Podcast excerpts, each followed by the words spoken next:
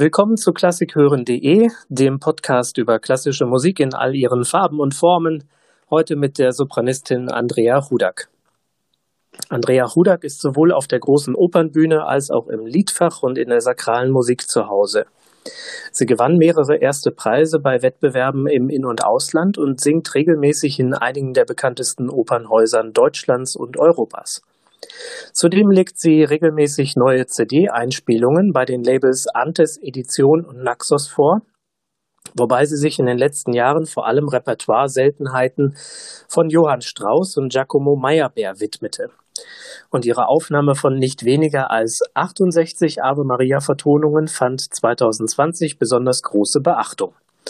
Heute soll es aber zunächst um das Engagement für das Werk des Komponisten Meyerbeer gehen. Frau Hudak, Sie engagieren sich schon seit Jahren für die Musik Giacomo Meyerbeers. Ich frage einfach mal ganz naiv, platt und ergebnisoffen, warum eigentlich? Das ist ganz einfach zu beantworten. Alles, was ich von Meyerbeer bisher an Kompositionen unter die Finger bekam, ist unglaublich gute Musik äh, mit einem ganz meisterhaften Handwerk gemacht, voller Ideen, Farben und extrem vielseitig und oft auch mit einem ganz versteckten Witz. Und diese Werke sind oft zu Unrecht in der Musikgeschichte äh, ins, in, ins Vergessen äh, geraten, beziehungsweise auch verdrängt worden. Und dafür setze ich mich natürlich sehr gerne ein. Äh, ganz davon abgesehen fühle ich mich in der Musik wahnsinnig gut zu Hause und ähm, ich, ich mag diesen Umgang mit Instrumenten und mit Dramatik in den Stücken und kann mich da so richtig austoben als Künstlerin. Mhm. Meyerbeer war ja neben Berlioz eines der großen Vorbilder Richard Wagners. Und ausgerechnet Wagner hat Meyerbeers Ruf später ganz schwer geschadet. Aber auch von anderen Komponisten der Zeit sind kritische Äußerungen zu Meyerbeers Komposition und Person überliefert.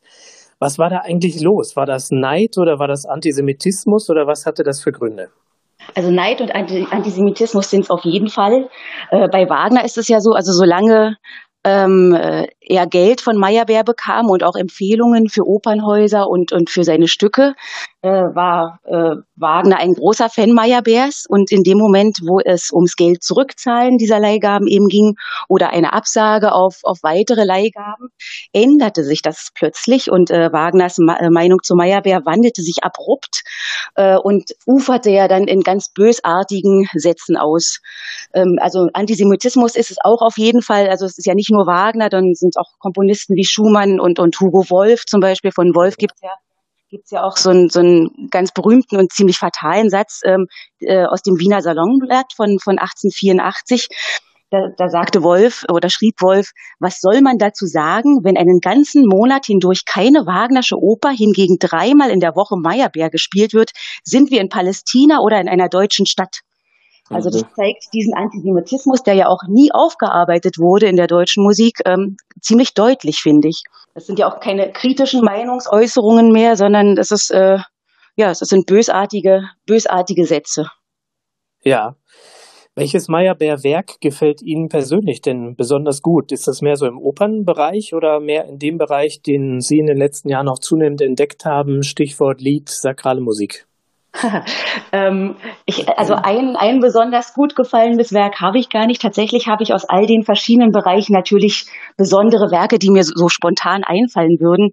Im Opernbereich ist es eine, eine Oper, äh, eine seiner ersten Opern, die Oper Jefta, eine deutschsprachige Belcanto-Oper, was es ja so auch nicht gibt sonst, mit wunderschönen Linien und einem großen Finale, bei dem bei allem Pomp und großer Besetzung plötzlich drei Gitarren alleine auftauchen, zum Beispiel, oder in der Sakralmusik. Ähm, ich finde, das Meyerbeersche Paternoster für vierstimmigen Chor ist eines der schönsten Vertonungen, die mir zu diesem Paternoster-Text äh, je begegnet sind. In der vokalen Kammermusik sind es diese Duette mit voller Kadenzenseligkeiten oder, oder die A cappella-Stücke und im Lied ähm, äh, all diese Lieder in den ganz unterschiedlichen Sprachen und den unterschiedlichen Stimmungen, Deutsch, Italienisch, Französisch, Latein, Hebräisch, die die, die Sprache direkt treffen, also sich unglaublich wandeln ähm, und einfach nicht mehr einordnbar sind. Ähm, und das, ich mag das besonders gern. Es ist so spannend, dass diese Stücke ja auch alle so eine Hintergrundgeschichte erzählen, die ja eigentlich so ein Schatzsucher dann fast mit noch befriedigt.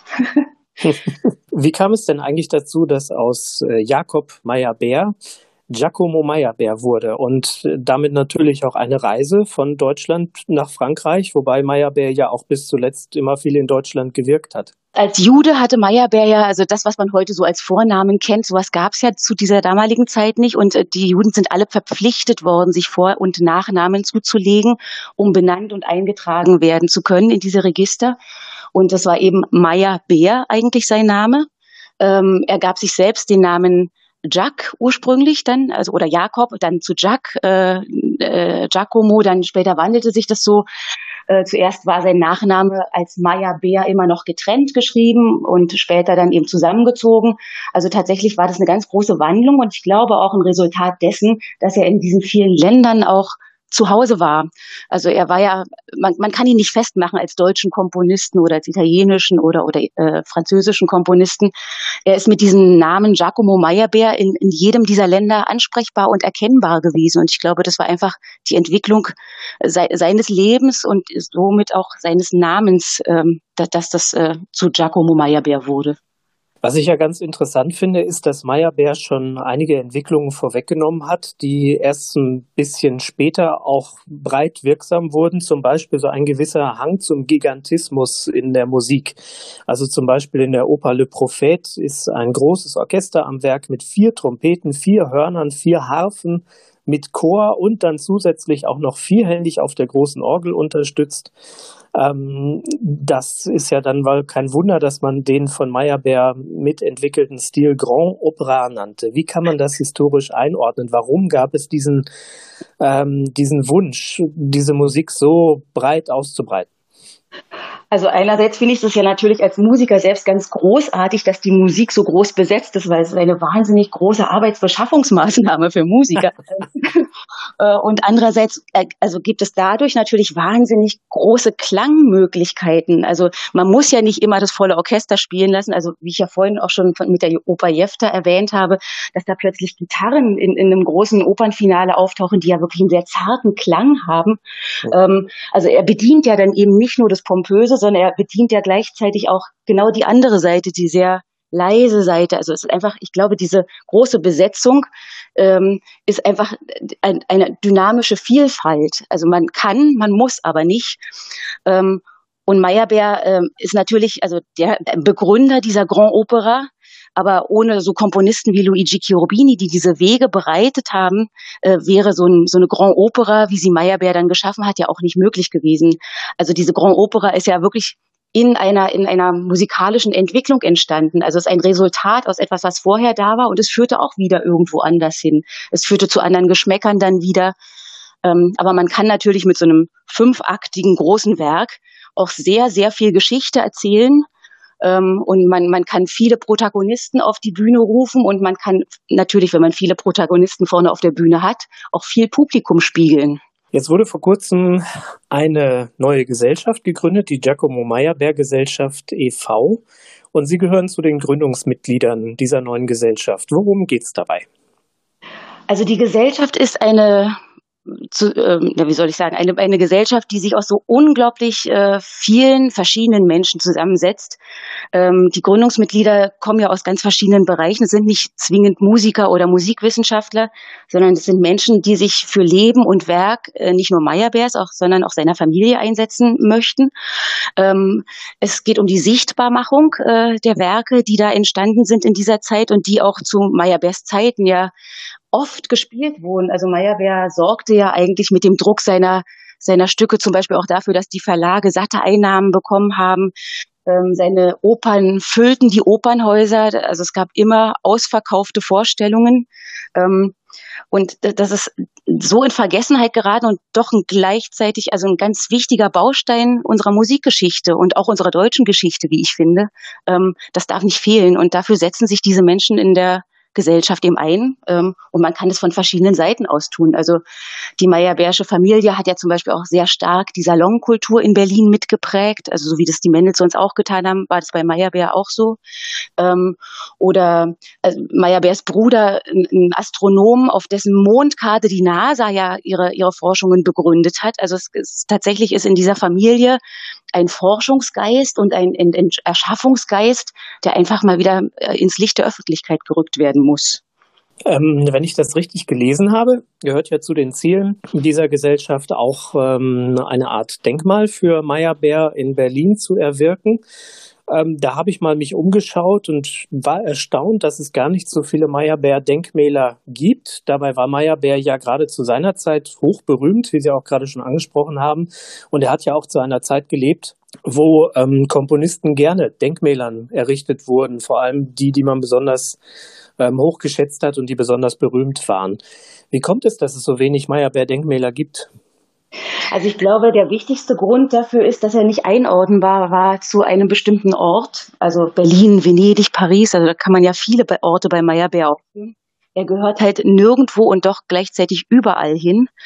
Ähm, es gibt wenig tatsächlich, also in Berlin selber gibt es das große Ehrengrab äh, beim jüdischen Friedhof der Schönhauser Allee ähm, oder im Intendanzgebäude der, der, der Staatsoper Berlin hängt so ein kleines Porträt, weil er war ja immerhin preußischer Generalmusikdirektor oder so eine ganz versteckte Gedenktafel an dem ehemaligen Wohnhaus am Potsdamer Platz, ähm, wirklich im Hinterhaus gelegen, weil dieses Haus äh, in Privatbesitz ist und äh, der Besitzer nicht möchte, dass man von vorn erkennbar ähm, so eine Gedenktafel sehen äh, kann. Ähm, und es gibt eben noch in, in Paris, äh, an der Opera Paris, ähm, äh, diese große Meyerbeer-Büste, die übrigens sehr skurril ist. Da ist das falsche Geburtsjahr von Meyerbeer eingemeißelt.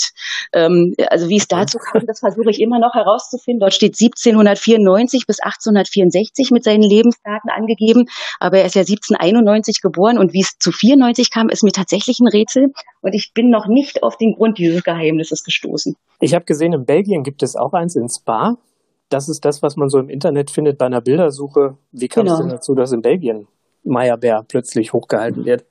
Gibt es keine Erklärung? Also mir fällt persönlich zumindest keine ein, außer dass äh, durch die französische Sprache und, und äh, durch die Offenheit der Belgier äh, seiner Musik gegenüber ähm, dieses Denkmal dort entstanden ist. Ja. Aber da, da müsste ich mich tatsächlich geschichtlich erst nochmal neu einlesen, um so eine Frage richtig fundiert beantworten zu können.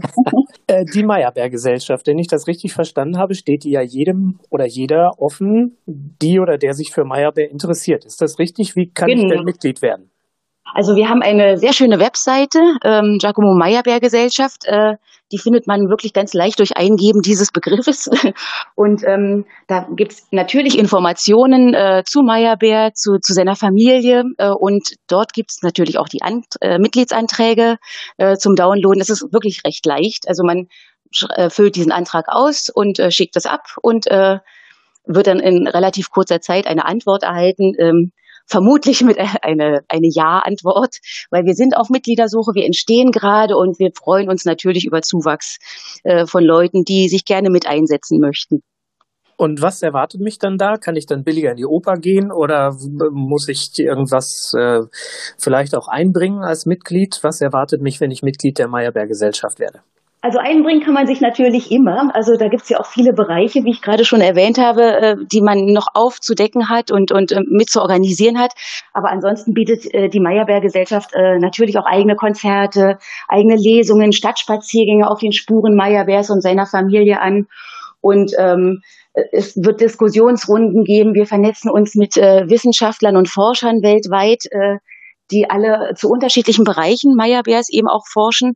Ähm, man kann viel Wissenswertes erfahren. Also ich persönlich äh, bin ja auch immer ein Freund von von dem, was, was Menschen, äh, die man jetzt hochhält oder die man als Idole sehen kann, zu Menschen eben macht. Also äh, ich, ich persönlich hätte zum Beispiel auch gerne Kochkurse. Also Meyerbeer mochte das brandenburgische ah. Essen. da bin ich als Brandenburgerin natürlich richtig am Platz.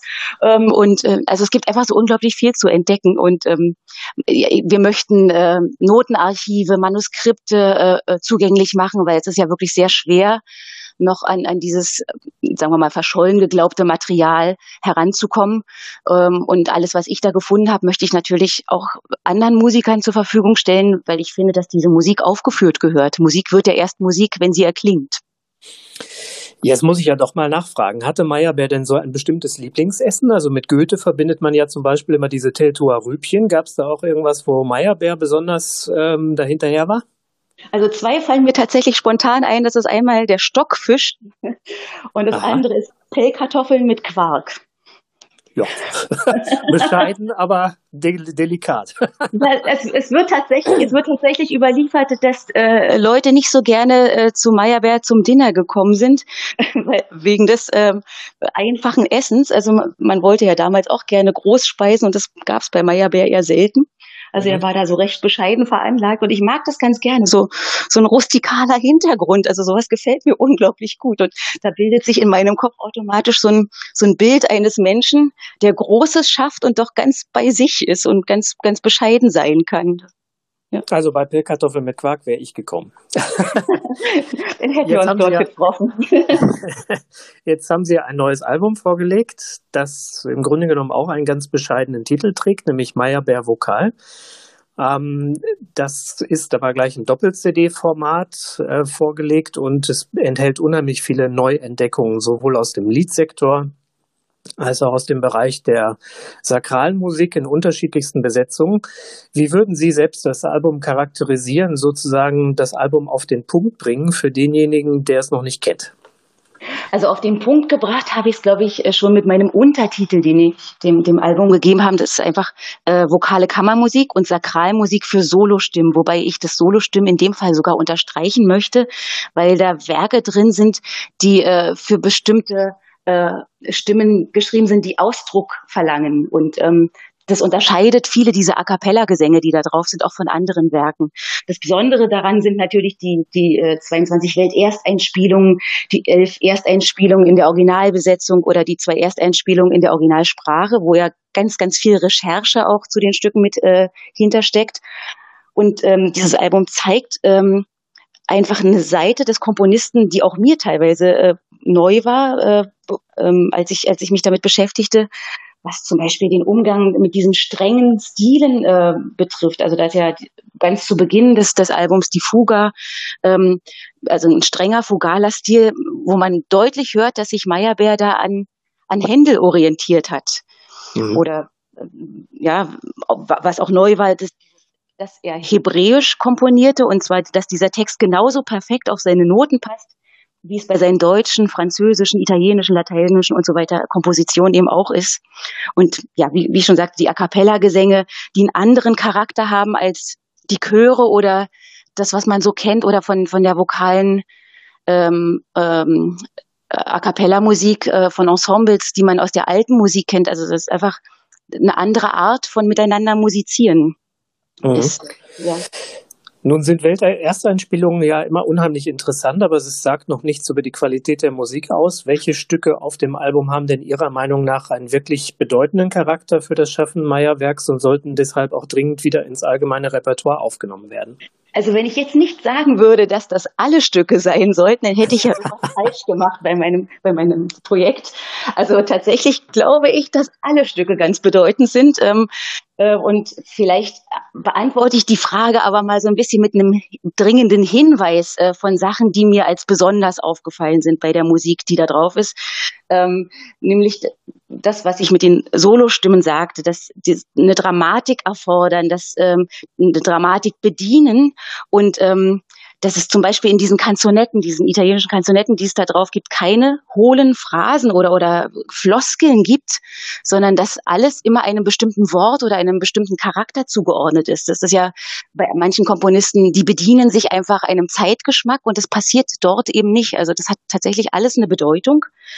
Ähm, und in der ähm, A cappella Musik, das bedarf eben nicht dieser sich anpassenden Stimmen, sondern es geht um die Erzählung. Also in diesen sieben geistlichen Gesängen, die er für Solostimmen ja geschrieben hat, wenn der Tenor aufschreit äh, in einem in, in zwei oder drei Tönen einfach nur ist das was Besonderes. Oder der Sopran eine Klage formuliert, der Alt eine dringende Bitte äußert. Oder die Bässe so ganz unaufhaltsame drängende Phrasen haben, hat das alles immer immer eine dramatische und, und erzählende Bedeutung. Ähm, und ja, wie gesagt, die Art dieses Musizierens unterscheidet sich eben ganz besonders von, von dem, was man von diesen äh, Vokal, Vokalensembles äh, heute kennt. Mhm. Also ich finde, ich finde, es ist wirklich was, was nicht auftaucht. Also mir ist es zumindest bei keinem Komponisten oder bei keiner Literatur bisher begegnet, dass äh, dieser spezielle, spezielle Ausdruck im gemeinsamen Singen äh, gefordert wird, der nicht gleich sein muss von den Stimmen. Sehr spannend. Ja, finde ich auch.